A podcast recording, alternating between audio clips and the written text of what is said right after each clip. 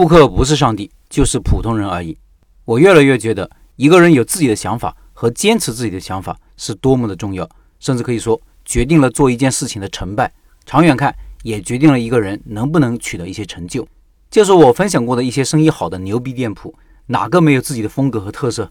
比如那个城中村的卤味店，很多人诟病的就是没有价格牌，老板说多少钱就是多少钱，说这不是明码标价，老板可能会多收钱。有人甚至现场就表现出不悦。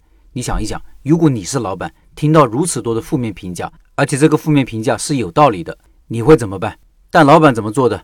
依然坚持自己的做法，几十年如一日，管他人怎么说。还有那个三更半夜开的包子店，很多人就说了，你能不能早上也开呀，白天也开呀？这样我早餐可以吃得到，下班回家也可以顺便买一点当晚餐。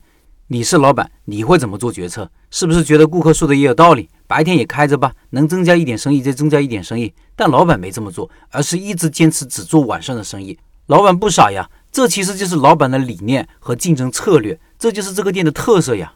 再说那个我排了一个多小时的面馆，顾客抱怨最多的是啥？店铺面积太小了，能不能换个地方搞大一点的？出品太慢了，能不能快一点呀？价格太高了，能不能便宜点啊？猜猜老板怎么做的？毛都不改。几十年如一日的坚持着最初的做法，顾客的反应如何呢？依然络绎不绝，依然充满期待的排队一个小时、两个小时。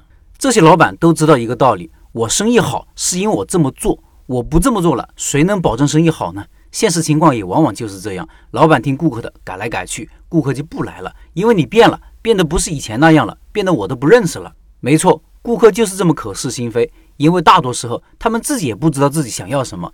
他们只是喜欢把自己当做上帝，有些时候甚至不过脑子的把一些感受说出来。如果你不假思索的认为顾客说的就是真相，那就完蛋了。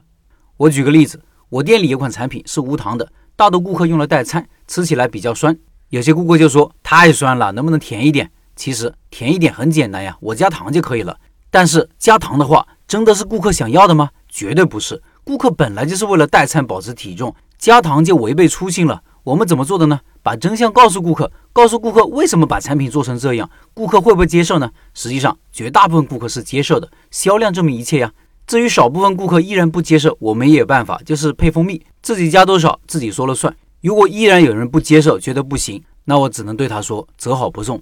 无论我们做人做事还是开店做生意，都需要有自己的理念。时间长了，你会发现，你所坚持的和别人不一样的东西，就是你最值钱的。因为别人就是因为你的坚持知道了你喜欢上了你。